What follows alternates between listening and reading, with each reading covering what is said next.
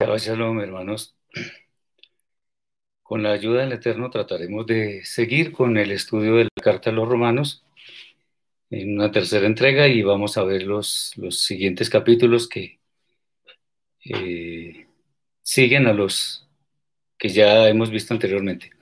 Hoy entonces empezamos con el capítulo 9, que tiene 33 versículos. Antes de esto, pues vamos a hacer algunas consideraciones y es una, como lo hemos dicho en anteriores oportunidades,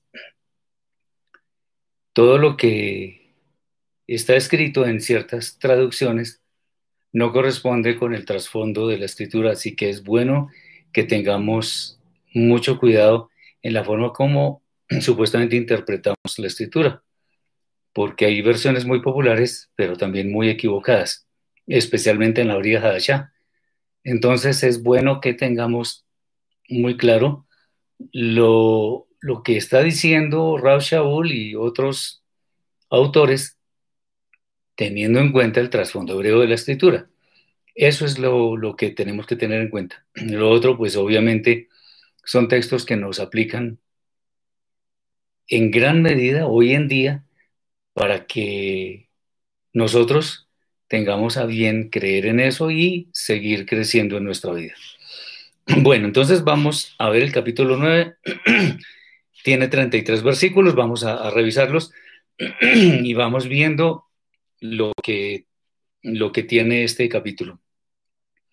Dice así, verdad digo, en Mashiach no miento, y mi conciencia me da testimonio en la Rúa HaKodesh que tengo gran tristeza y continuo dolor en mi corazón, porque deseara yo mismo ser anatema, separado de Mashiach, por amor a mis hermanos, los que son parientes según la carne, que son israelitas, de los cuales son la adopción, la gloria, el pacto, la promulgación de la ley, el culto y las promesas, de quienes son los patriarcas y de los cuales según la carne vino Mashiach, el cual es Elohim sobre todas las cosas, bendito por los siglos. Amén.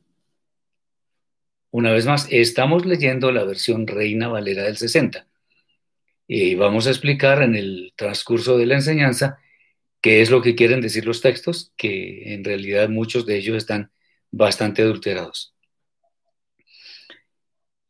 Muy bien. No que la palabra de Elohim haya fallado, porque no todos los que descienden de Israel son israelitas, ni por ser descendientes de Abraham son todos hijos, sino en Isaac antes será llamada descendencia. Esto es, no los que son hijos según la carne son los hijos de Elohim, sino los que son hijos de la promesa son contados como descendientes. Porque la palabra de la promesa es esta. Por este tiempo vendré y Sara tendrá un hijo. Y no solo esto, sino también cuando Rivka concibió de uno, de Isaac nuestro padre, pues aún no habían nacido ni habían hecho bien ni mal para que el propósito de Elohim, conforme a la elección, permaneciese no por las obras, sino por el que. Se le dijo, el mayor servirá al menor. Como está escrito, a Jacob amé, mas a Esab aborrecí. ¿Qué pues diremos? que hay injusticia en Elohim? De ninguna manera. Pues a Moshe eh, dice, tendré misericordia del que yo tenga misericordia y me compadeceré del que yo me compadezca. Así que no depende del que quiere ni del que corre, sino de Elohim que tiene misericordia. Porque la escritura dice a Faraón, para esto mismo te he levantado para mostrar en ti mi poder y para que mi nombre sea anunciado por toda la tierra. De manera de quien quiere, tiene misericordia, y al que quiere endurecer, endurece. Pero me dirás, ¿por qué pues inculpa? Porque ¿quién ha resistido su voluntad? Mas antes, oh hombre, ¿quién eres tú para que alterques con Elohim? Dirá el vaso de barro al que lo formó, ¿por qué me has hecho así? ¿O no tiene potestad el alfarero sobre el barro para hacer de la misma masa un vaso para honra y otro para deshonra? ¿Y qué si Elohim, queriendo mostrar su ira y hacer notorio su poder, soportó con mucha paciencia los vasos de ira preparados para destrucción y para hacer notorias las riquezas de su gloria? Las mostró para con los vasos de misericordia que él preparó de antemano para gloria, a los cuales también ha llamado, esto es a nosotros, no solo de los judíos, sino también de los gentiles como también en Osea dice, el profeta Oseas. Llamaré pueblo mío al que no era mi pueblo y a la no amada, amada. Y en el lugar donde se les dijo, vosotros no sois pueblo mío, allí serán llamados hijos del Elohim viviente. También Yeshayahu, Isaías, clama tocante a Israel. Si fuere el número de los hijos de Israel como la arena del mar, tan solo el remanente será salvo, porque el Señor ejecutará su sentencia sobre la tierra en justicia y con prontitud. Y como antes dijo Yeshayahu, Isaías, si el Eterno de los ejércitos no nos hubiera dejado descendencia, como Sodoma habríamos venido a ser ni a Gomorra seríamos semejantes. ¿Qué pues diremos? Que los gentiles que no iban tras la justicia han alcanzado la justicia, es decir, la justicia que es por fe. Mas Israel, que iba tras una ley de justicia, no la alcanzó. ¿Por qué? Porque iban tras ella no por fe, sino como por obras de la ley. Pues tropezaron en la piedra de tropiezo, como está escrito, y aquí pongo en Sión piedra de tropiezo y roca de caída, y el que creyere en él no será avergonzado. Aquí en este capítulo hay cosas muy, muy interesantes. Y sobre todo que cuando uno lee esta versión de la Reina Valera, uno entiende cosas que definitivamente están en contravía con lo que realmente dice la escritura. Por eso es que nosotros tenemos el deseo de que los creyentes que vayan llegando a los pies del Eterno por medio de Yeshua no se basen en este tipo de versiones para que para creer que su entendimiento va a ser formado verdaderamente en el camino del Eterno. Busquen un maestro y eh, un maestro de las raíces hebreas que les puede ayudar, sin lugar a dudas. Eh, otra cosa es, es, yo me he encontrado mucho, y pues perdón por este paréntesis corto, que quiero hacer y es que cuando veo comentarios en los videos de cristianos que nunca se han preocupado por estudiar la Torah, yo a veces ni siquiera respondo porque se ve que son personas que no quieren salir de su, llamémoslo así como burbuja. Pues si uno quiere aprender, aprende y se deja enseñar. Entonces, otra vez tengamos en cuenta que esta versión, quizá para la Tanaja es muy buena, pero para la vida Hadashah hay que tener muchísimo cuidado. Bueno, ahora sí vamos a concentrarnos en lo que dice este capítulo. En tiempos en los cuales la palabra empeñada era algo que tenía verdadero valor, Shaul declara que lo que él dice es cierto y pone todo ante la presencia del Eterno. O sea, es un hombre osado.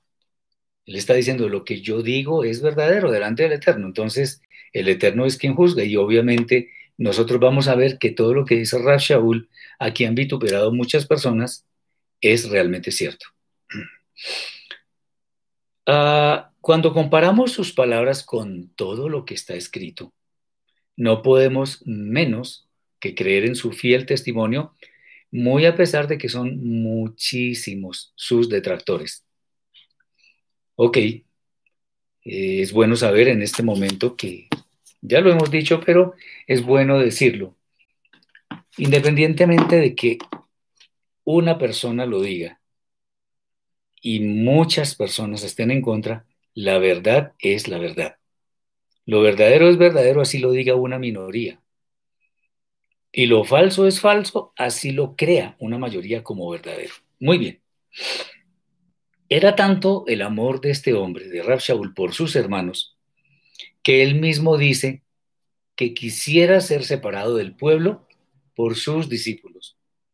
Algo que muchos maestros no es que estén muy dispuestos a hacer. Esto refuerza la veracidad de sus palabras.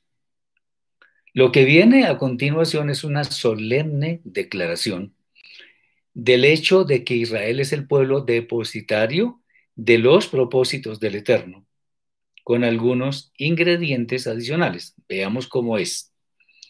Bueno, las palabras que aparecen en la Reina Valera, una vez más, más que desacreditar una versión o hablar mal de ella, simplemente como es una versión que utiliza una buena cantidad de personas, pues la tomamos como referencia para a partir de esto mirar a ver cómo es que realmente tenemos que leer. Bien, entonces dice la Reina Valera que son israelitas de los cuales son la adopción, la gloria, el pacto, la promulgación de la ley, el culto y las promesas, de quienes son los patriarcas y de los cuales, según la carne, vino, el Mashiach, vino Mashiach, el cual es Elohim, pues lo ponen como Dios, sobre todas las cosas, bendito por los siglos. Amén. Muy bien. Ahora, las palabras que se deben leer correctamente deben, deben ser leídas así, que son israelitas a quienes pertenecen la adopción, la gloria, el pacto, la promulgación de la ley divina, con sus ordenanzas de servicio y las promesas de quienes son los patriarcas y de los cuales, atención, aquí viene algo interesante, y de los cuales biológicamente, en la Reina Valera dice, según la carne, es correcto, pero ojo, vino Mashiach de Elohim, quien es sobre todas las cosas, bendito por los siglos. Amén. O sea, aquí se está haciendo una gran diferencia entre lo que es el Mashiach y, y quién es el Elohim de los cielos y de la tierra. Dice Hugo, eh, gracias por ayudarme a entender las escrituras. En Argentina, ¿dónde puedo encontrar un maestro en las raíces hebreas? Mi hermano, no, no les sabría decir. Pero, bueno, ahí, si me puede escribir, eh, eh, yo le puedo de pronto sugerir a algunos hermanos que están por allá y, podemos comentar sobre eso. Varias personas aquí le pueden dar mis, mis correos, de tal manera que usted me escribe y yo le puedo de pronto ayudar a investigar si por allá hay alguien. Bien. Entonces hay específicamente una gran diferencia entre los dos textos, que pareciera ser como muy sutil, pero en realidad nos muestra que existe un abismo entre las interpretaciones más populares y lo que realmente corresponde a la verdad. Y es que el primer texto pareciera indicar que el Mashiach es el eterno, lo cual contradice abrumadoramente lo que está escrito en la Torá. Recordemos que la Torá fue escrita en el idioma hebreo, la Torá originalmente es hebrea.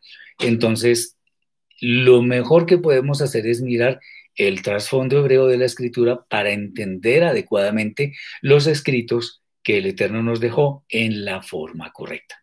Bien, en el segundo caso, o sea, ya la versión correcta, se puede ver que se restaura el sentido del texto, mostrándonos que el Mashiach viene del Eterno, no que es el Eterno, sino que viene del Eterno, no siendo el mismo, lo que nos permite entender que debemos estudiar y meditar las escrituras según fueron dadas al pueblo de Israel y no según las interpretaciones particulares de muchos que se dicen líderes, pero en realidad no lo son.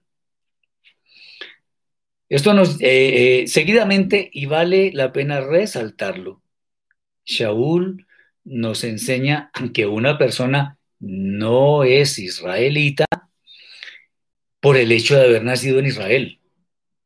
O sea, si nosotros decimos nacido en Israel, normalmente se les dice es israelí, no israelita.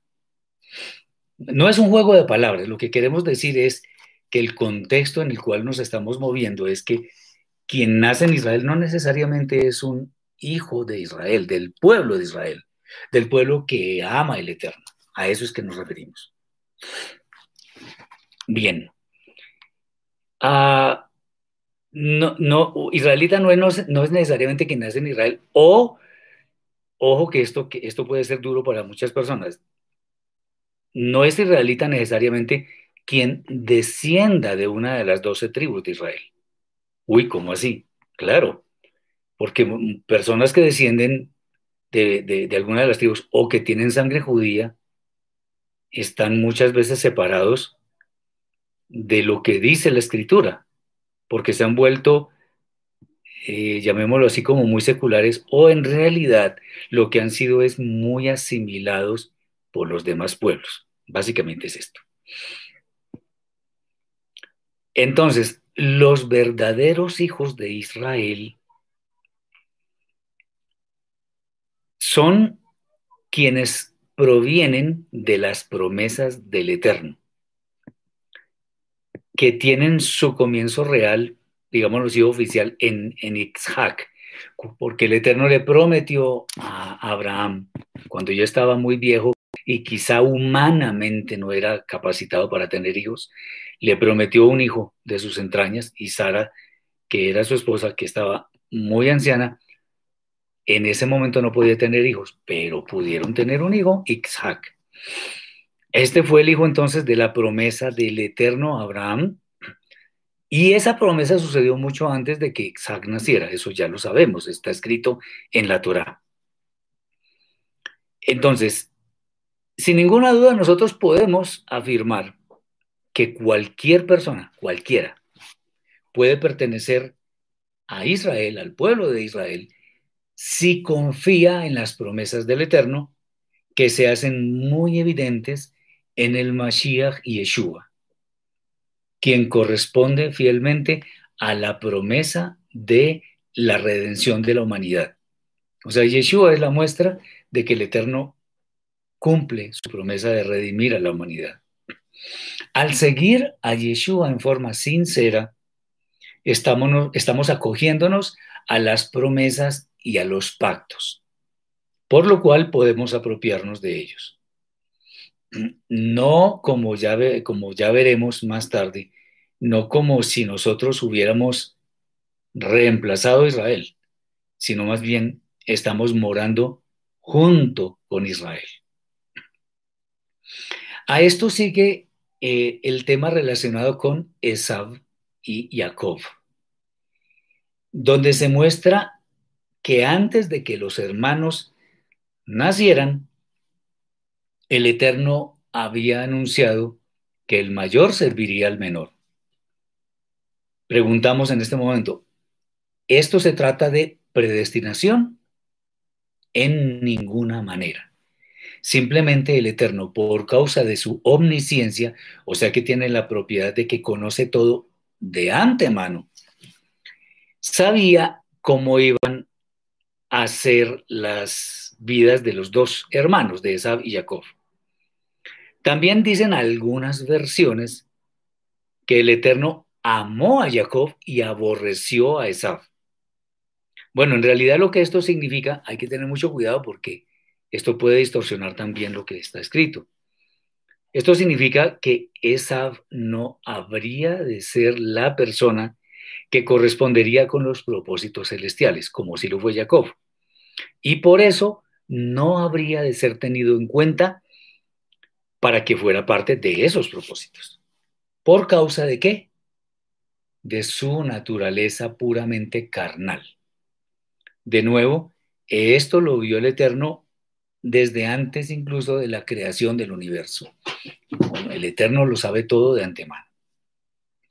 Shaul entonces, en consecuencia, pregunta si esto significa que hay injusticia en el Eterno lo cual inmediatamente responde en forma negativa. Ni se les ocurra, de ninguna manera. Esto lo entendemos cuando sabemos que al saber todo de antemano, el Eterno se puede anticipar a todos los eventos que ocurren en el cosmos, sin que por ello haya algún tipo de injusticia en él. Aunque él no propicia nada de lo que el hombre hace, ya tiene conocimiento de todas las cosas antes de que sucedan. Esa es la omnisciencia del Eterno. De hecho, si no fuera omnisciente, pues no podría ser el Eterno, no sería todopoderoso, etcétera, etcétera, y otros atributos. Por eso es que a Moshe, ojo con esta, esta frase que vamos a decir también, el Eterno le dice que tendrá misericordia de quien él quiera tener misericordia. Pero no porque esta sentencia sea algo que ocurre por, por capricho, Hasbe Shalom. El Eterno no es caprichoso sino porque sabiendo lo que ya de, lo que ha de ocurrir posteriormente, su misericordia ha de extenderse sobre quien se ha hecho, por decirlo así, se ha hecho acreedor a esa misericordia. Nada, absolutamente nada en el Eterno es dejado al azar, lo que complementa la idea de que tampoco hay acepción de personas para con el Eterno. Una forma de reforzar este concepto es con el famosísimo ejemplo del faraón. Pues con las palabras que están escritas dice, para esto mismo te he levantado, para mostrar en ti mi poder y para que mi nombre sea anunciado por toda la tierra. De manera que de quien quiere, tiene misericordia, y al que quiere endurecer, endurece.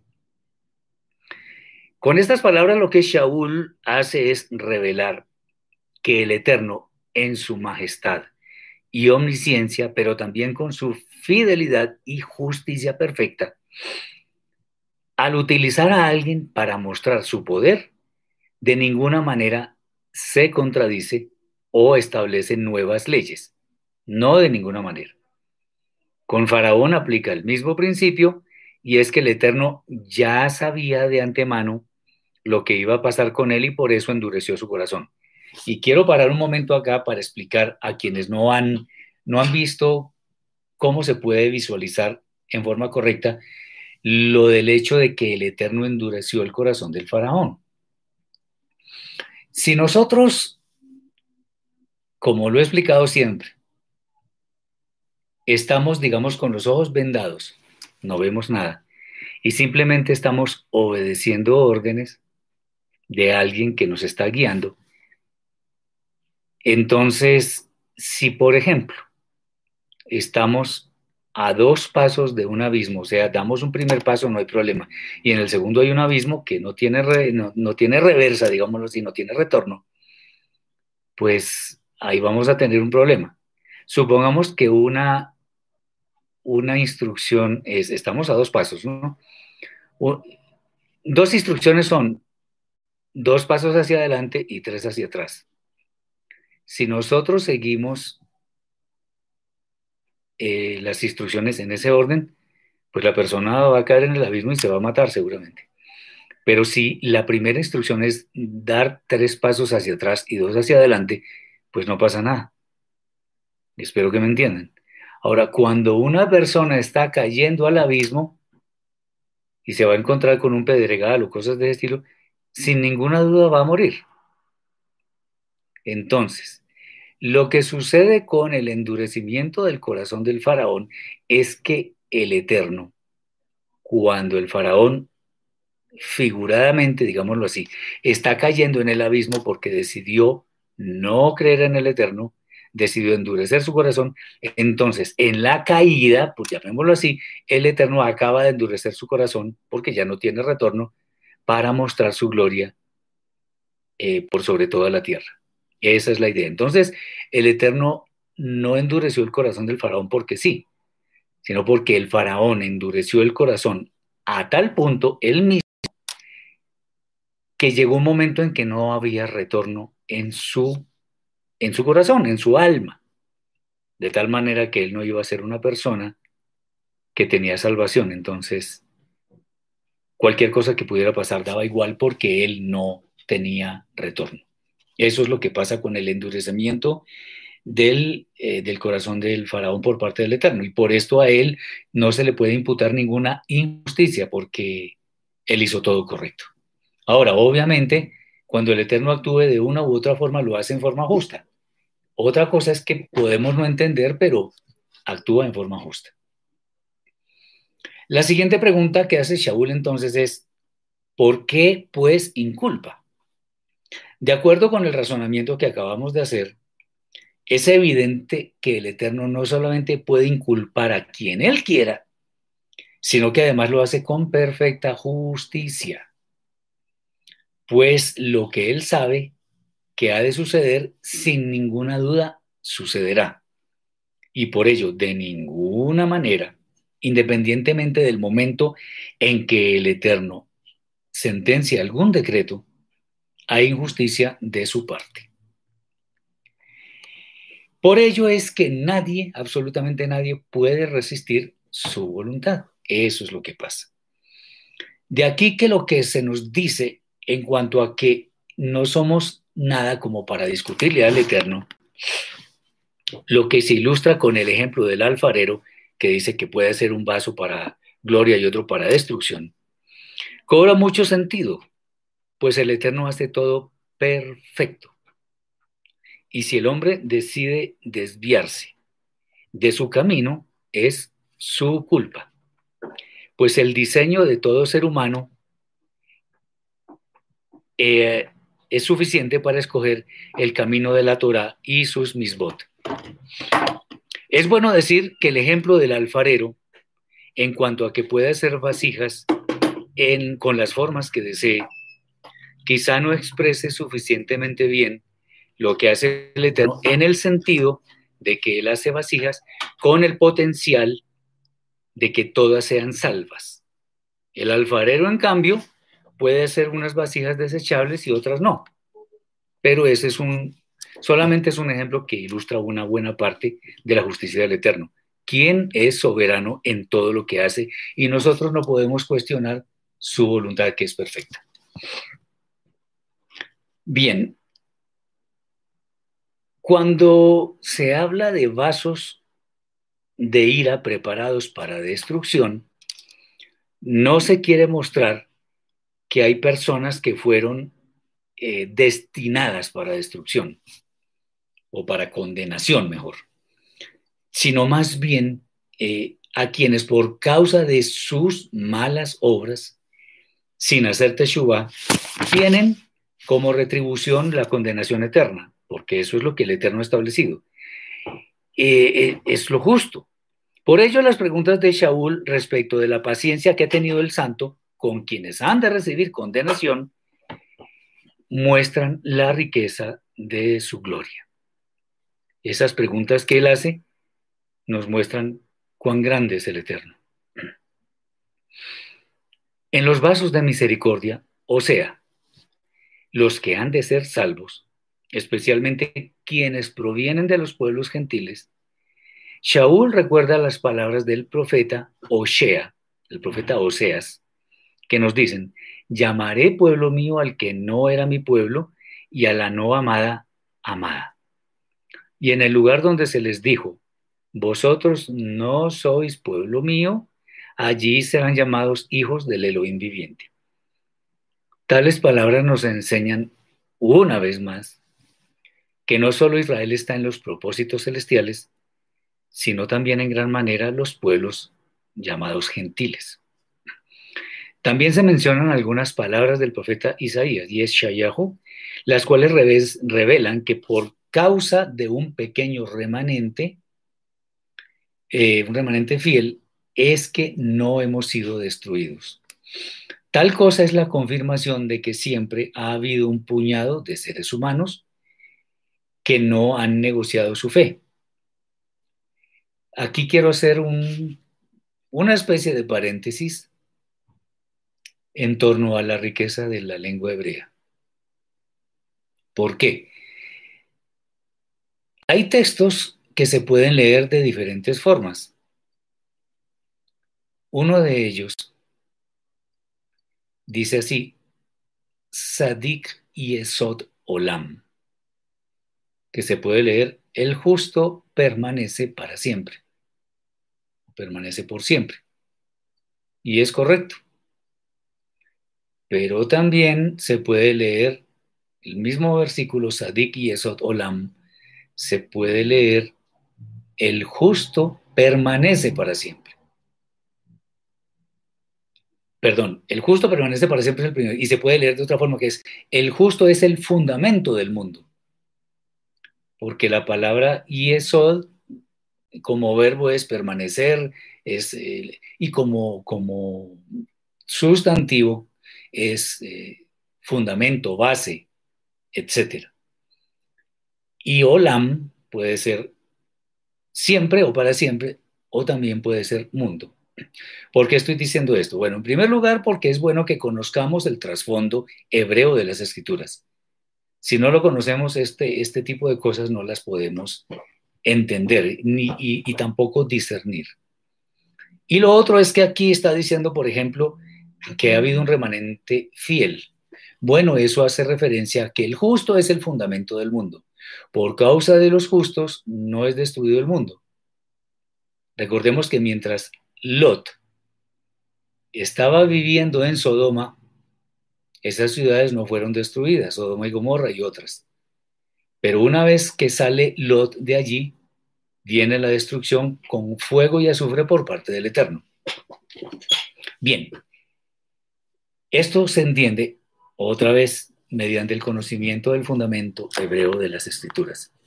Y pues esto es una invitación a que escudriñemos la escritura en el fundamento hebreo. Si no sabemos hebreo, tratemos de estudiar con alguien que nos guíe. No estamos diciendo que seamos perfectamente conocedores de la lengua hebrea ni que hablemos fluidamente el hebreo, pero por lo menos conozcamos estas cosas que nos van a ayudar en forma, yo diría que gigantesca, en el entendimiento de la escritura.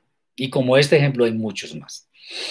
La última reflexión del capítulo revela que quienes de entre los gentiles han alcanzado la justicia es porque lo han hecho mediante la fe que obedece. Pero los judíos que no la han alcanzado es porque se han basado en las famosas obras de la ley, otra vez la palabra, la expresión, o sea, las que resultan de una interpretación legalista de la Torá, o sea, basadas en interpretaciones pervertidas de la ley divina. Y lo que es peor, han tropezado con la piedra que el Eterno puso en Sión, que es el Mashiach, ante quien los que actúan según las obras de la ley tropiezan. Esto siempre ha sido así. Una vez más se pone en relieve que nadie es justificado por obras legalistas. El camino es Yeshua el Mashiach, quien nos muestra la fe obediente que es necesaria para acceder a las moradas de la eternidad. Esto es más o menos lo que dice el capítulo 9. Es muy interesante, como todos los demás textos de, este, de esta carta, que es una bendición para quienes podemos leerla y entenderla. Vamos ahora a, a, ver el capítulo 10. Tiene 21 versículos y vamos a darles lectura ya. Hermanos, Ciertamente el anhelo de mi corazón y mi oración a Elohim por Israel es para salvación. Porque yo les doy testimonio de que tienen celo de Elohim, pero no conforme a ciencia. Porque ignorando la justicia de Elohim y procurando establecer la suya propia, no se han, sujetado a la justicia de Elohim porque el fin de la ley es Mashiach, para justicia a todo aquel que cree. Porque la justicia que es por la ley, Moshe escribe así. Porque de la justicia que es por la ley, Moshe escribe así. El hombre que haga estas cosas vivirá por ellas. Pero la justicia que es por la fe dice así. No digas en tu corazón, ¿Quién subirá al cielo? Esto es para traer abajo al Mashiach. ¿O quién descenderá al abismo? Esto es para hacer subir al Mashiach de entre los muertos. Más que dice, cerca de ti la palabra en tu boca y en tu corazón. Esta es la palabra de fe que predicamos. Que si confesares con tu boca que Yeshua es el Adón y creyeres en tu corazón que Elohim le levantó de los muertos, serás salvo. Porque con el corazón se cree para justicia, pero con la boca se confiesa para salvación. Pues la escritura dice, todo aquel que en él creyere, no será avergonzado. Porque no hay diferencia entre judío y griego, pues el mismo que es Adón de todos, es rico para todos los que le invocan, porque todo aquel que invocare el nombre del Eterno será salvo. ¿Cómo pues invocarán a aquel en el cual no han creído? ¿Y cómo creerán en aquel de quien no han oído? ¿Y cómo oirán sin haber quien les predique? ¿Y cómo predicarán si no fueran enviados? Como está escrito, cuán hermosos son los pies de, los que anuncian la paz, de los que anuncian buenas nuevas. Mas no todos obedecieron al Evangelio. Pues Yeshayahu Isaías dice, Eterno, ¿quién ha creído a nuestro anuncio? Así que la fe es por el oír, el oír por la palabra de Elohim. Pero digo, ¿no han oído? Antes bien, por toda la tierra ha salido la voz de ellos y hasta los fines de ella, de la tierra, sus palabras. También digo, ¿no ha conocido esto Israel? Primeramente Moshe dice, yo os provocaré a celos con un pueblo que no es pueblo. Con pueblo insensato os provocaré a ira. Y Yeshayahu dice resueltamente, fui hallado de los que no me buscaban, me manifesté a los que no preguntaban por mí. Pero acerca de Israel dice, todo el día extendí mis manos a un pueblo rebelde y contradictor. Muy bien. Entonces, Shaul nos dice que la oración, su oración es por la salvación de Israel. Entendiéndose esto como aquellos llamados a ser salvos, que son quienes pertenecen al pueblo escogido por la fe obediente al Eterno. Son quienes ya conocen al Eterno, pero aún no tienen suficiente conocimiento acerca del mensaje de, de la redención, de la redención final de la humanidad. Ellos tienen un problema y es que por establecer su propia justicia, no se han sometido a la justicia del Eterno, que está establecida en la Torá. Y ella, en últimas, tiene como propósito llevarnos a todos al Mashiach, quien es el que revela la verdadera justicia para quien ha de tener una fe obediente. O sea, no solamente la fe que cree, sino la fe que actúa que cree. O sea, la fe que demuestra que cree con obras. Acordémonos, una fe sin obras es muerta. Se hace ahora como una comparación de la Torah de Moshe con la fe obediente, en la cual, o sea, la Torah de Moshe está escrito que el hombre que haga estas cosas escritas en ella ha de vivir por ellas. Eso está escrito en Vaikra, Levítico, capítulo 18, versículo 5. Lo que indica que es una observación más de, llamémoslo así, de la letra que de una fe obediente. Por otro lado, la justicia que resulta de aplicar esta fe no pregunta dónde está el Mashiach para traerlo. Acordémonos, dice que si está en el cielo o en el fondo del abismo. No importa dónde esté, arriba o abajo, sino que se hace énfasis en el hecho de que esta palabra está en nuestra boca y en nuestro corazón para que podamos cumplirla. Eso está escrito en el libro de Devarim, Deuteronomio capítulo 30, versículos 11 al 14. Y esto sin tener que traer al Mashiach. En realidad, estas dos cosas que estamos hablando son necesarias, ambas. Pues la Torah lo dice. Es necesario cumplir lo que dice la Torah. pero teniendo en cuenta el legado del Mashiach. ¿Quién nos lleva o nos enseña y nos ayuda a ir a una fe obediente que hace las cosas, atención, por amor y temor del Eterno. Entonces, la cabana, la intención correcta que debemos poner en torno a nuestras obras aquí en la tierra, es el amor y el temor reverente al Eterno. Más que porque esté escrito en el papel que amemos a nuestro prójimo, yo lo hago por el deleite que le causa a mi Padre Eterno que ame a mi prójimo. Y amar al prójimo tiene que ver con justicia y misericordia. Tiene que ver con ayudarle a los desvalidos, a la viuda, al huérfano, etcétera, etcétera. Bien.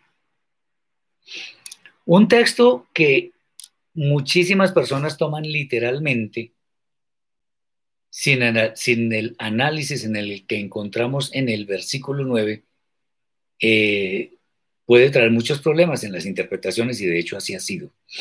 Dice que si confesares con tu boca que Yeshua es el Adón y creyeres en tu corazón que Elohim le levantó de los muertos, serás salvo. claro, esto es una confesión simplemente y con eso, con yo confesar con mi boca, ya soy salvo. No, Señor, no es por ahí. Nacen interpretaciones a partir de este texto de que solamente creer es suficiente. No obstante, la verdadera creencia, una vez más, es la que se sustenta con la fe obediente que es necesaria para acceder a la vida eterna. ¿Cómo muestro yo que soy salvo? Haciendo lo que hace un salvo. ¿Qué hace un salvo? No asesinar, no robar, no codiciar, pero también compadecerse de la viuda, del huérfano, de, del más despreciado, del débil, darle de comer al hambriento, darle de beber al sediento, etcétera, etcétera. Hay que hacer para demostrar que efectivamente somos salvos. Esto es complementado con los versículos 10 y 11, que afirman que con el corazón se cree para justicia y con la boca se confiesa para ser salvos. Bueno, pero esto es solamente una parte de la verdadera fe. Como lo hemos dicho tantas veces, una vez más lo hacemos. Es necesario que la fe se muestre con obras, que son las que atestiguan finalmente que la fe es auténtica. Si decimos que el Mashiach es nuestro Adón, ello se debe ver reflejado necesariamente en las obras que corresponden al legado que Él nos dejó con su perfecto ejemplo. Y tales cosas, atención, son tanto para judíos como para no judíos, ya que el Adón es Adón de todos. Otras palabras que son interesantes. Porque todo aquel que invocare el nombre del Eterno será salvo. Esto, es, esto sí que ha sido mal interpretado. Porque invocar supuestamente es el acto de pronunciar el nombre del Eterno, para lo cual se afirma que se conoce su pronunciación. Aquí hay un error de apreciación muy grande pues dicha pronunciación fue ocultada hace muchísimos siglos para evitar la profanación del nombre sagrado. ¿Cómo fue esto? Unos judíos muy piadosos, que eran los, denominados masoretas, con el fin de que no se perdiera la pronunciación de las palabras hebreas de la Torah, idearon una serie de signos que se ponían en las letras arriba, abajo, en la mitad, etcétera, para denotar una vocal y también unos acentos. Porque antes las personas tenían una memoria prodigiosa y se aprendían casi que toda la Torah de memoria, en fin. Pero como el ser humano no es infalible, entonces ellos vieron que la pronunciación se podía perder. Y al perderse, se perdía el legado de la Torá y de toda la escritura en general. ¿Qué hicieron ellos? Idearon unos punticos. Y ahí puede uno ver la A, la E, la I, la O, la U. Pero además, con el nombre del Eterno hicieron algo muy especial. Y es que las letras, los signos vocálicos que le pusieron al nombre, al tetragramatón, correspondían a la palabra Eloa, que es el singular de la palabra Elohim.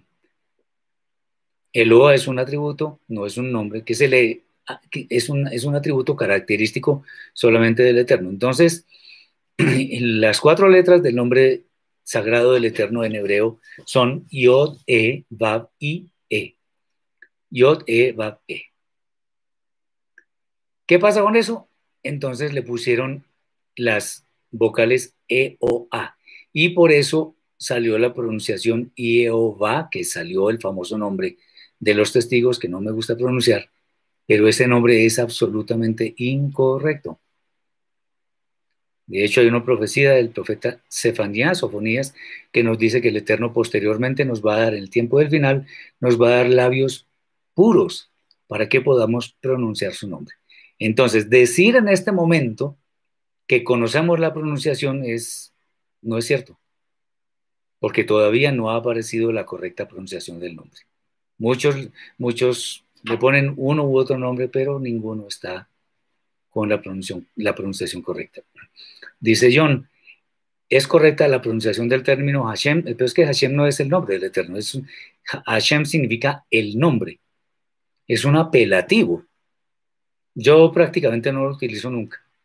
Yo prefiero decir el Eterno, el Todopoderoso, el Altísimo, el Creador, el Amo del Universo. Términos que son muy, digamos, son apelativos, muy respetuosos, pero no son el nombre.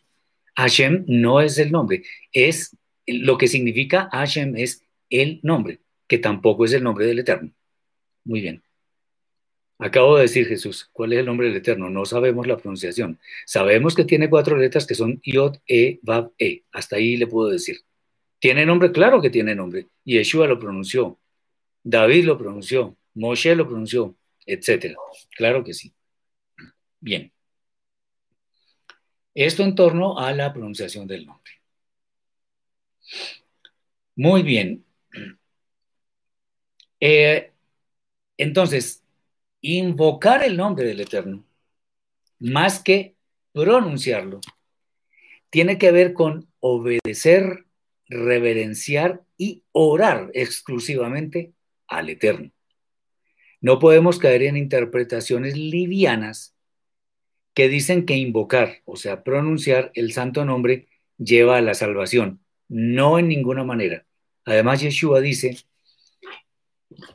no todo el que me dice, no porque Yeshua sea el eterno, sino para que veamos una forma de verlo, una, una forma de interpretar. No todo el que dice Señor, Señor entrará en el reino de los cielos. De hecho, voy a decir algo muy fuerte y es, aunque conociéramos el nombre del Eterno, no por eso hemos de entrar a la vida eterna. Mucho cuidado con esto. Es, eso está muy, muy lejos de la verdad. Ahora, las preguntas siguientes. ¿Cómo pues invocarán a aquel en el cual no han creído? Eso es obvio. ¿Y cómo creerán en aquel de quien no han oído? También cierto. ¿Y cómo oirán sin haber quien les predique? ¿Y cómo predicarán si no, son, si no fueran enviados? Esto nos lleva a una mejor comprensión de las anteriores palabras, pues es obvio que sin saber quién es el Eterno, no podemos invocarlo, y menos creer en Él si ni siquiera nos lo han mostrado. Ahora Shaul hace una afirmación de que la fe nace por el oír y el oír por la palabra de Elohim. Pero oír lo que la escritura nos dice acerca de la voluntad del Eterno para nuestra vida eh, es llegar a una fe obediente. O sea, eh, oír no es solamente codificar unas palabras y ya, y entenderlas, no. Eso se debe convertir en una fe obediente que sea la que nos lleve a la vida eterna. Otra vez lo mismo. No es un proceso automático. En la escritura no hay procesos automáticos. Pero sí uno que se da en la medida en que cada uno tome una decisión de actuar de acuerdo con lo que escuchamos de la palabra del Eterno. Eso es diferente. El capítulo concluye con unas palabras muy importantes que nos deben hacer entender el rol que han de jugar los gentiles frente al pueblo escogido. ¿No ha conocido esto Israel? Primeramente Moshe dice, yo os provocaré a celos con un pueblo, pueblo, con pueblo insensato os provocaré a ira. Y Yeshayahu, Isaías dice resueltamente, fui hallado de los que no me buscaban, me manifesté a los que no preguntaban por mí. Pero acerca de Israel dice, todo el día extendí mis manos a un pueblo rebelde y contradictor. En estas palabras, Shaul claramente está haciendo alusión al pueblo por medio del cual el Eterno ha de llamar a celos al pueblo de Israel, concentrado básicamente hoy en día en el pueblo judío. Ciertamente el pueblo escogido ha de ser llamado a celos, pues en el transcurso de la historia Israel se desvió del camino del Eterno, lo cual eh, llamó a celos al Eterno, porque pusieron a algo o a alguien en el lugar que le corresponde al Eterno. Eso es idolatría y el Eterno los iba a llamar a celos. Como retribución, él, el Eterno, haría algo similar, resultando en algo muy duro para los judíos y es que personas que antes no estaban conectadas con la Torah, ahora la cumplen quizá mejor que ellos y esto es algo que no pueden aceptar de buena gana. El Eterno cumple sus propósitos y muchos gentiles son el instrumento usado por él para que el pueblo escogido decida volver al camino correcto, que antes ha sido desviado por normas de hombres. La creencia en Yeshua es quizá la base fundamental que ha causado que todos estos pueblos despierten a celo a Israel. Y esto porque Israel en muchos casos ha sido rebelde al llamado del Eterno. Dice Jesús, a Kadosh nos podemos acercar al Creador por medio de esta pronunciación. Es que Akadosh Baruchu significa el santo bendito es o santo bendito sea. No, no, yo le puedo decir eterno o Padre Santo. Acordémonos que en la carta de los Gálatas y aquí también hemos dicho, se le puede decir Abba, o sea, Padre, Papá, Papito. No hay que adornar nada. Hay que hacerlo con respeto, pero por el hecho de decir palabras hebreas, no creamos que vamos a hacer oídos más que si lo decimos en español. Olvidémonos de eso. Lo que importa es la motivación de cada persona. No es porque yo diga, Baruch Adonai no me etc. No. Si yo le digo, bendito eres tú eterno, que me has bendecido, que me has dado no sé qué, todas esas cosas, él también escucha. Nuestra lengua nativa es el español, entonces el que lo quiera hacer en hebreo, bueno, ok, siempre y cuando sea con la motivación correcta, pero eso no le añade absolutamente nada a una oración. Nada es nada, para que lo tengamos muy claro. Muy bien, ahí hemos hecho algunos... Nelson dice, hermano, ¿tiene usted apuntes de sus enseñanzas? ¿Los puede obtener? Sí, sí tenemos, tenemos un portalito pequeño donde están los estudios, donde hay muchos audios para enseñanza, bueno, hay muchas cosas. Podemos hablar, escríbame mi correo, alguno de mis hermanos le puede dar el correo y me escribe y ahí hablamos. Eh,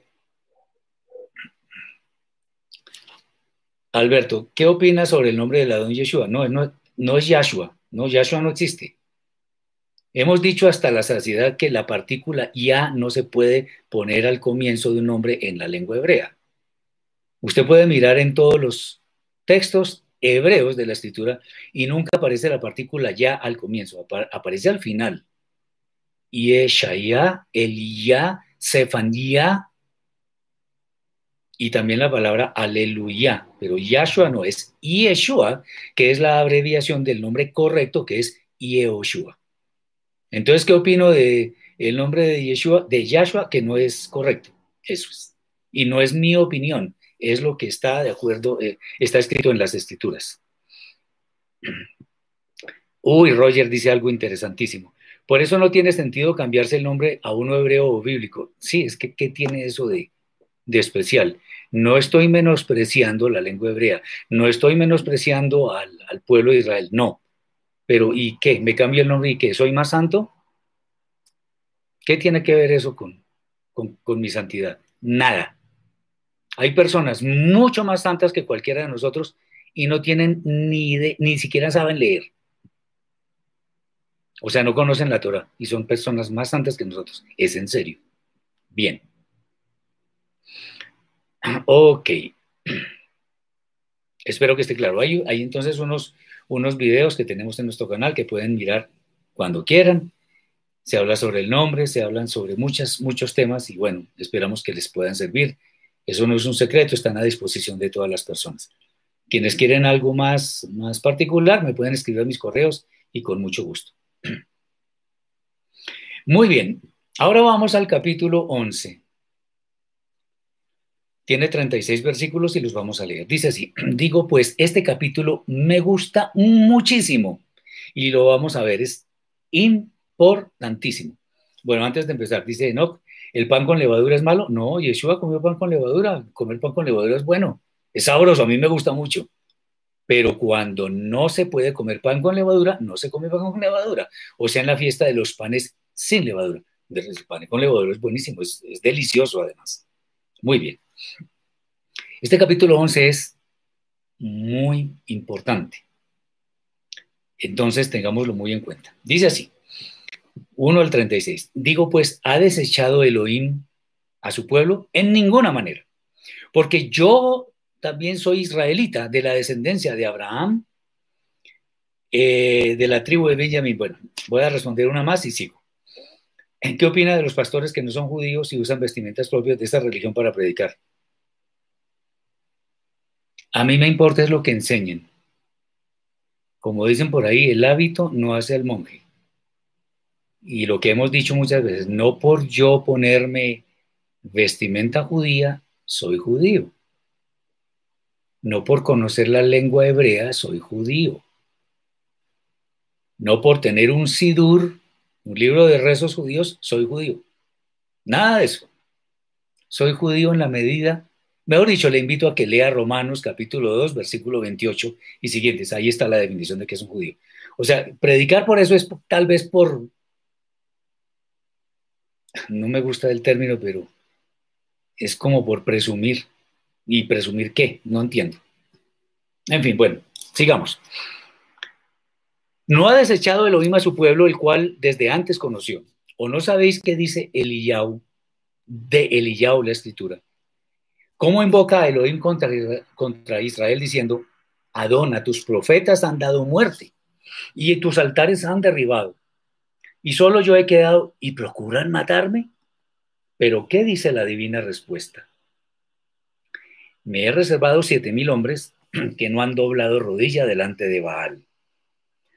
Así también aún en este tiempo ha quedado un remanente escogido por gracia. Y si por gracia ya no es por obras. De otra manera la gracia ya no es gracia. Y si por obras ya no es gracia. De otra manera la obra ya no es obra que pues lo que buscaba Israel no lo ha alcanzado, pero los escogidos sí lo han alcanzado. Y los demás fueron endurecidos, como está escrito. Elohim les dio espíritu de estupor, ojos con que no vean y oídos con que no oigan, hasta el día de hoy. Y David dice, se ha vuelto su convite en trampa y en red, en tropezadero y en retribución se han oscurecido sus ojos para que no vean y agóbiales la espalda para siempre. Digo pues, ¿Han tropezado los de Israel para que cayesen? En ninguna manera. Pero por su transgresión vino la salvación a los gentiles para provocarles a celos. Y si su transgresión es la riqueza del mundo y su defección la riqueza de los gentiles, cuánto más su plena restauración. Porque a vosotros hablo, gentiles. Por cuanto yo soy apóstol a los gentiles, honro mi ministerio por si en alguna manera pueda provocar a celos a los de mi sangre y hacer salvos algunos de ellos. Porque si su exclusión es la reconciliación del mundo, ¿qué será su admisión sino vida de entre los muertos? Si las primicias son santas, también lo es la masa restante. Y si la raíz es santa, también lo son las ramas. Vuelvo y digo esto que estoy leyendo es Reina Valera del 60. Pues si algunas de las ramas fueron desgajadas y tú, siendo olivo silvestre, has sido injertado en lugar de ellas y has sido hecho participante de la raíz y de la rica savia del olivo, no te jactes contra las ramas. Y si te jactas, sabes que no sustentas tú a la raíz, sino la raíz a ti. Pues las ramas dirán, fueron desgajadas para que yo fuese injertado. Bien, por su incredulidad fueron desgajadas, pero tú por la fe estás en pie. No te ensoberbezcas, sino teme. Porque si Elohim no perdonó a las ramas naturales, a ti tampoco te perdonará. Mira pues la bondad y la severidad de Elohim. La severidad ciertamente para con los que cayeron, pero la bondad para contigo, si permaneces en esa bondad. Pues de otra manera, tú también serás cortado y aún ellos, si no permanecieren en incredulidad, o sea, la salvación se puede perder, serán injertados, pues poderoso es Elohim para volverlos a injertar.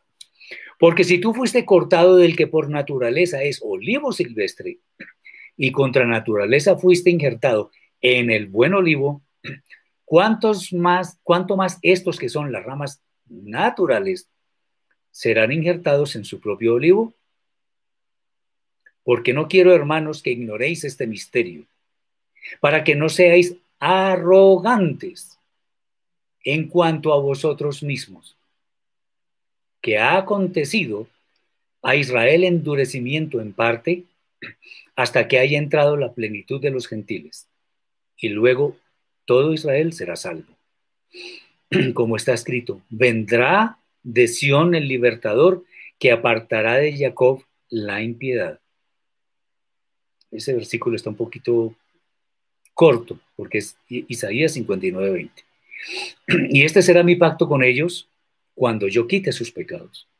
Así que en cuanto al Evangelio son enemigos por causa de vosotros, pero en cuanto a la elección son amados por causa de los padres, porque irrevocables son los dones y el llamamiento de Elohim. Pues como vosotros también en, otros, en otro tiempo erais desobedientes a Elohim, pero ahora habéis alcanzado misericordia por la desobediencia de ellos. Así también estos ahora han sido desobedientes, para que por la misericordia concedida a vosotros, ellos también alcancen misericordia. Porque Elohim sujetó a todos en desobediencia para tener misericordia de todos.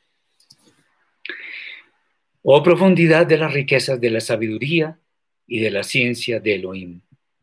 Cuán insondables son sus juicios e inescrutables, e inescrutables sus caminos. Porque ¿quién entendió la mente del Eterno? ¿O quién fue su consejero? ¿O quién le dio a él primero para que le fuese recompensado? Porque de él y por él y para él son todas las cosas. A él sea la gloria por los siglos. Amén.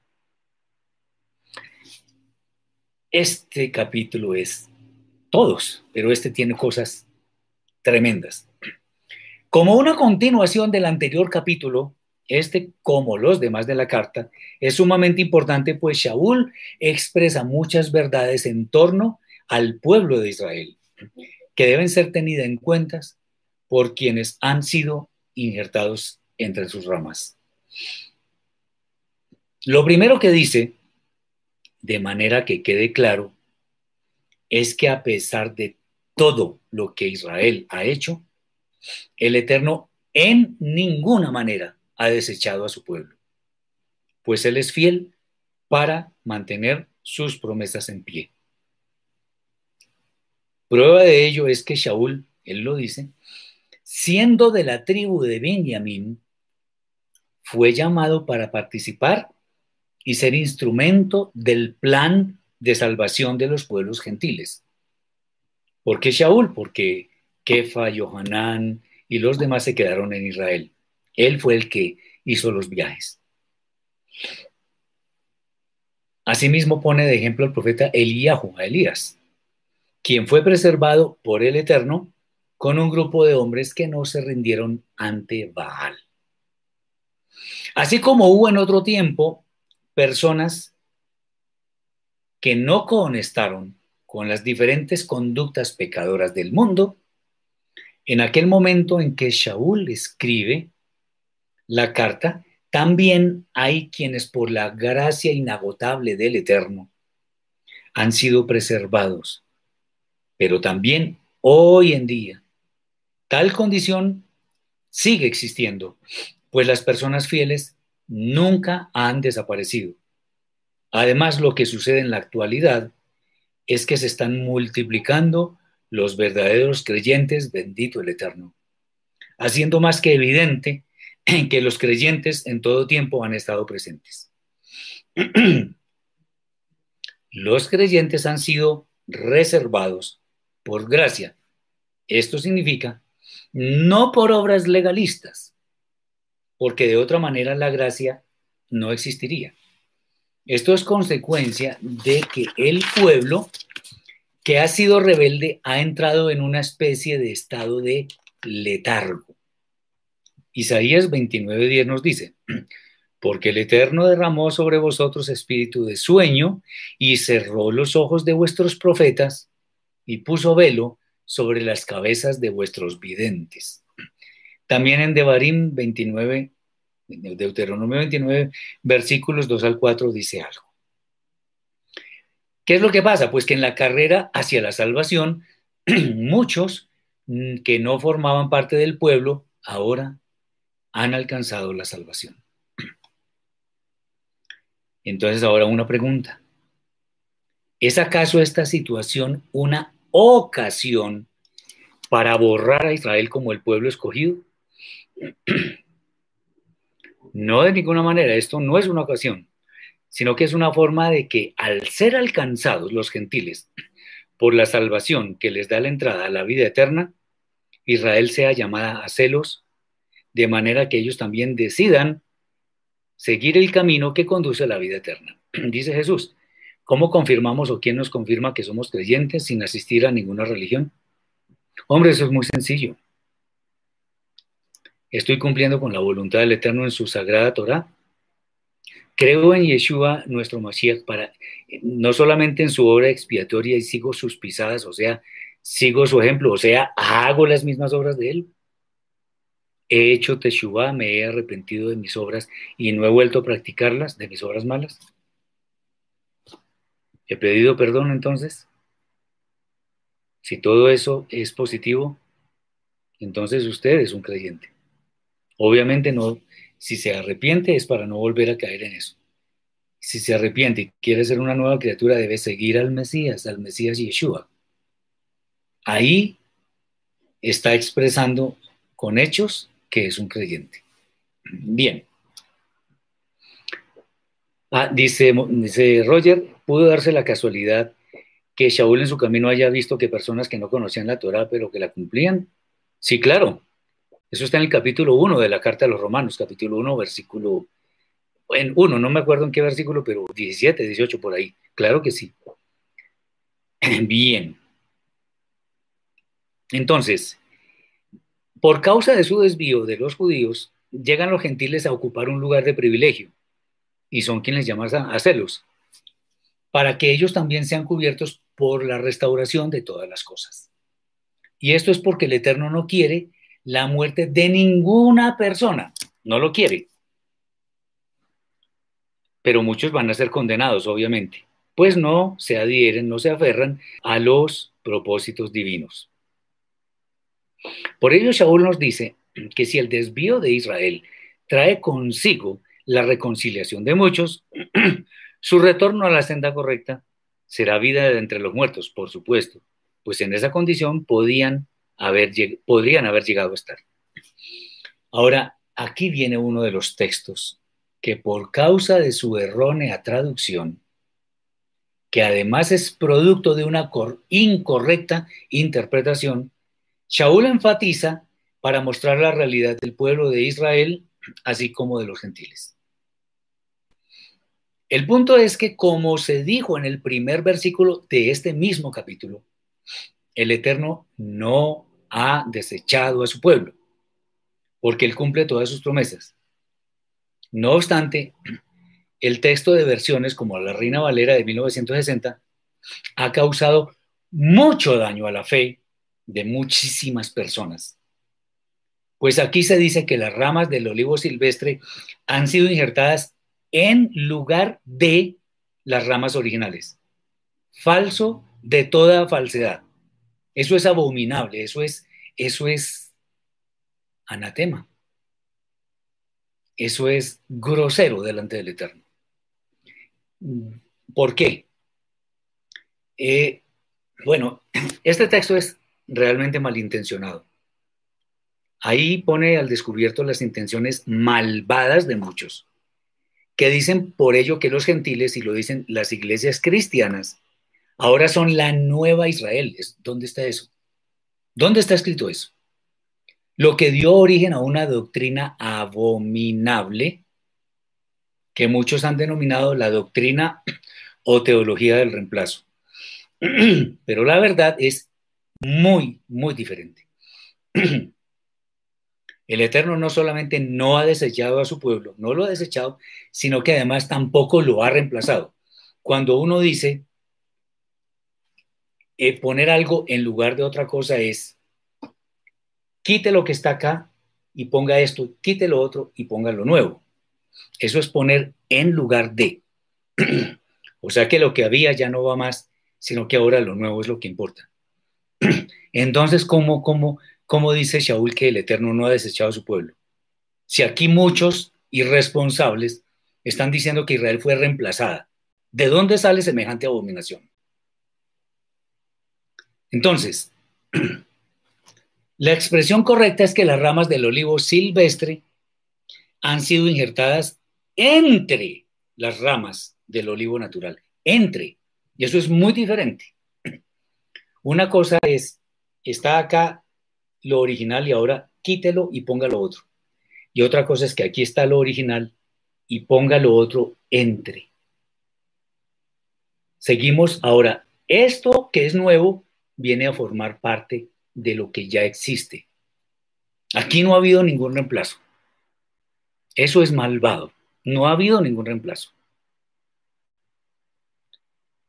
De esta forma, cuando se dice que se está, que es eh, en lugar de se está atentando contra el sentido original del texto.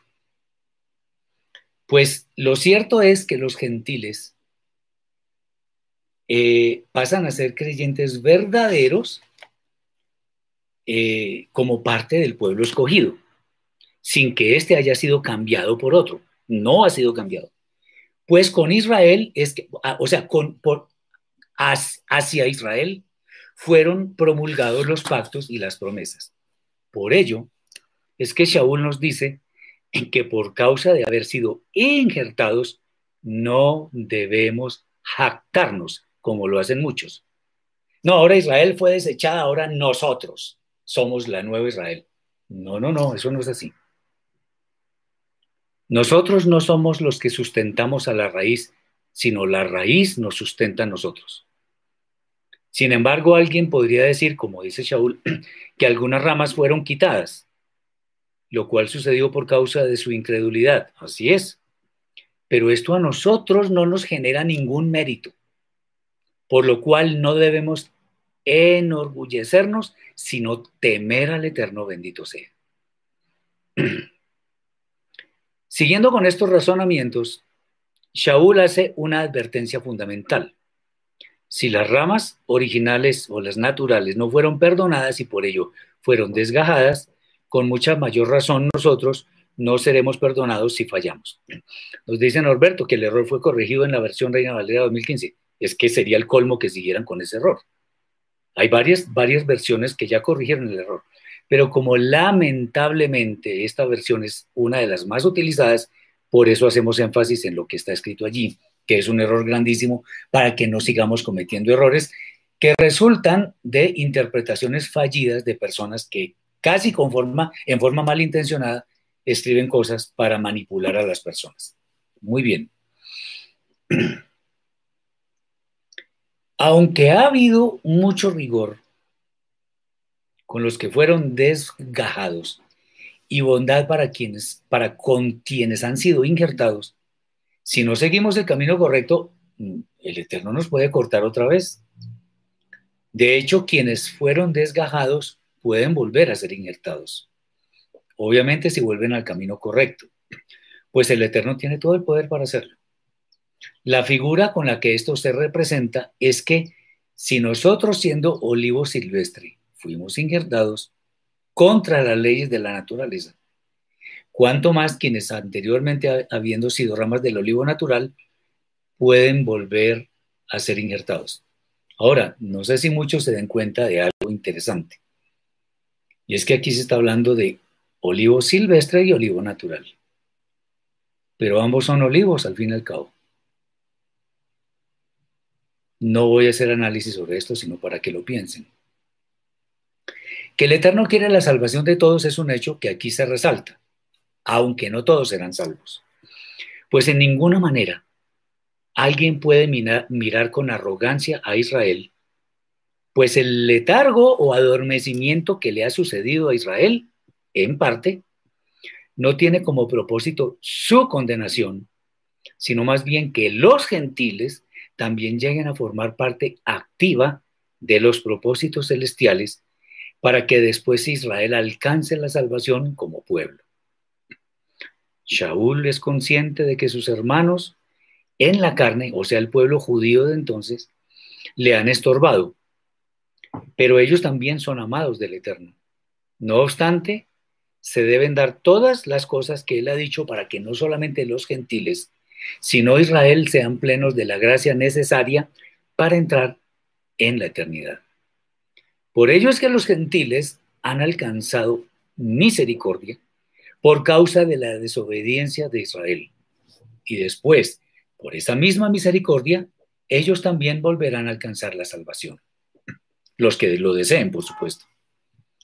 Todo esto posiblemente para una mente secular puede ser confuso o hasta inexplicable. De hecho, para nosotros es imposible entender con precisión todas las acciones del Eterno y esto lleva a Shaul a expresar una inmensa admiración y reverencia por los designios del Eterno. Esto nos debe hacer entender que nuestra mente limitada no tiene la capacidad de escudriñar la mente ilimitada del Eterno. Muy bien. Vamos ahora con el capítulo 12. Tiene 21 versículos y tiene cosas muy interesantes también. Dice así, así que hermanos, os ruego por las misericordias de Elohim que presentéis vuestros cuerpos en sacrificio vivo, santo, agradable a Elohim, que es vuestro culto racional. No os, no os conforméis a este siglo, sino transformaos por medio de la renovación de vuestro entendimiento para que comprobéis cuál sea la buena voluntad de Elohim agradable y perfecta.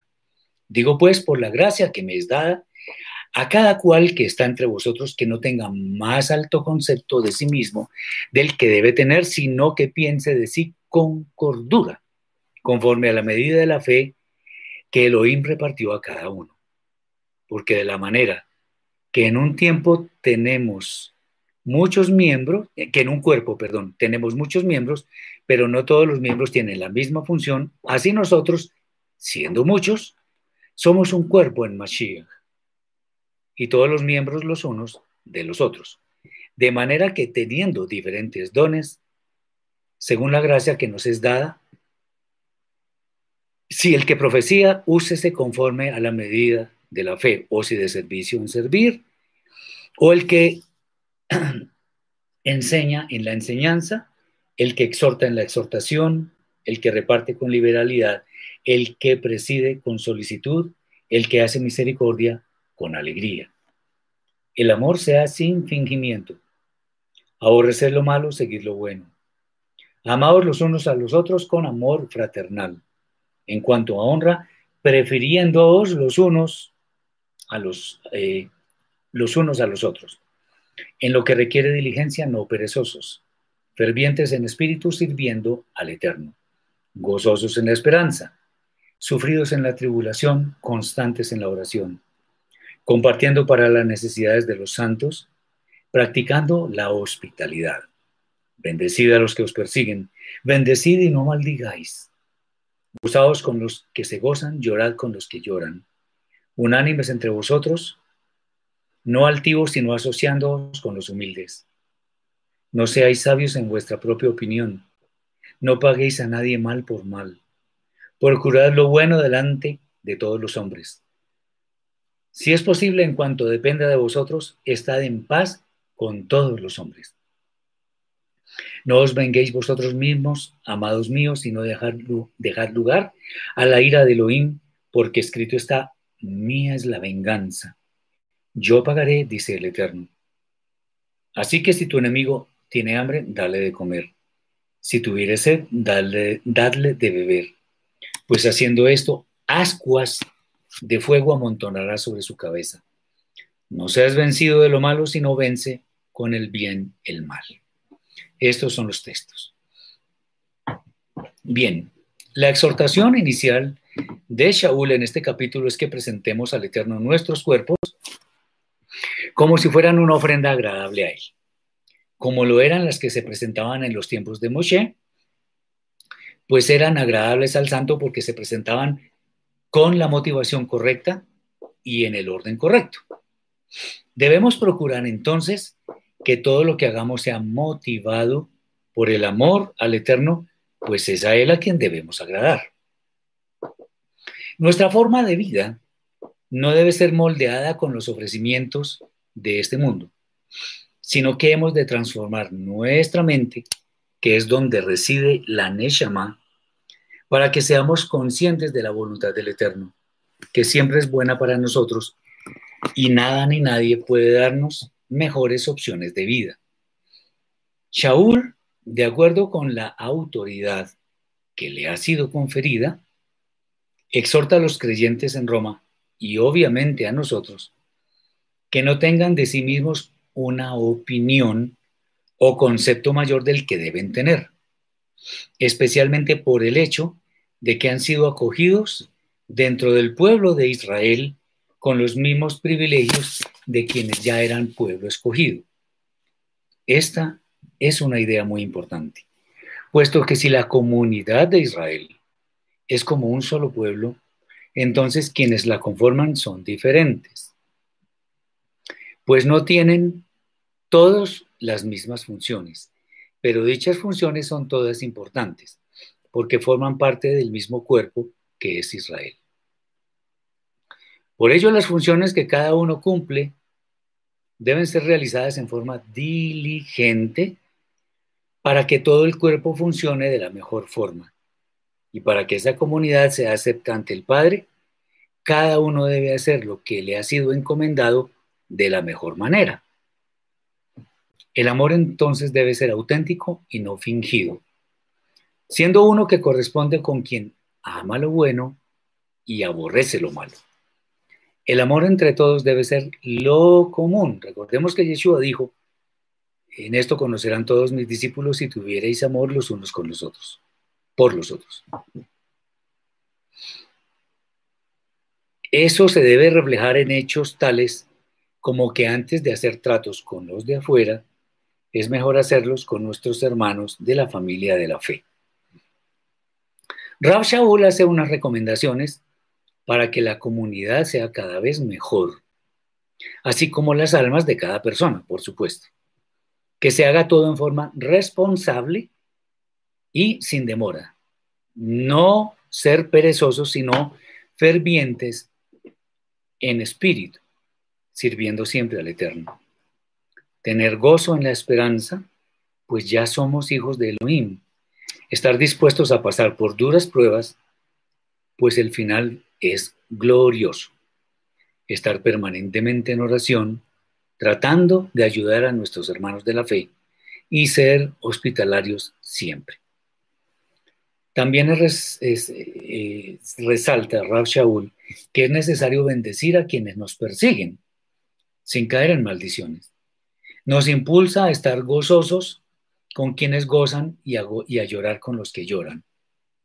Procurar estar, atención, unánimes en el mismo sentir, no que somos creyentes, pero uno piensa que no hay resurrección y otro sí, uno piensa que hay que hacer ritos y otro que no. No, debemos tener la misma mente y el mismo parecer. Debemos asociarnos con quien, de pronto con quienes están más desfavorecidos nunca tratando de imponer nuestra opinión como si fuera la mejor. Nunca pagar el mal, eh, pagar con mal mejor, el bien que nos hacen. Debemos procurar siempre el bien entre todas las personas. Mención aparte merece la exhortación de estar en paz con todas las personas, pues esto es un indicativo de una muy buena salud en una comunidad. Tengamos esto en mente muy claro. De ninguna, de ninguna manera busquemos venganza de las demás personas, pues el Eterno mismo ha declarado que suya es la venganza y que él mismo se encargará de dar el pago. Merecido además. Finalmente, algo muy importante respecto de los enemigos es que si tenemos la oportunidad de bendecirlos con alimentos si tienen hambre, o bebidas si tienen sed, tales acciones lograrán que ascuas se amontonen sobre su cabeza, lo que significa que con nuestras acciones hacia nuestros enemigos, ellos han de despertar su conciencia por causa de los males que nos han hecho y quizá no, no, quieran seguir practicando esas conductas. Muchos también dicen que eso es como la vergüenza que hace poner nos hace poner colorados, rojos la cara, como si estuviéramos hirviendo. Una forma muy corta de ver esto es que los enemigos efectivamente se sentirán avergonzados y nosotros vamos a responder con bien. La última exhortación nos dice que no debemos dejarnos vencer de lo malo entre lo que muy especialmente se encuentran las maquinaciones de nuestro Yetzerara, o sea, nuestra mala inclinación, sino que debemos vencer el mal haciendo el bien. Bueno, esperamos que con esta exposición sean todos muy bendecidos y entiendan un poquito más esta maravillosa carta que nos enseña a ser mejores cada día. Que el Eterno bendiga sus vidas y que les dé el sentir de hacer cada vez mejores cosas, con la motivación correcta, por amor al Eterno, por amor al prójimo. Demos sin esperar nada a cambio. Hagamos el bien porque nos gusta hacerlo, no porque nos van a ver y nos van a aplaudir. Hagamos las cosas como las hacía, y las sigue haciendo Yeshua nuestro Mashiach. Que sean muy bendecidos en este día. Shabbat Shalom para quienes todavía no han terminado el Shabbat y todo para quienes están terminando. Muchas bendiciones para todos. Shalom.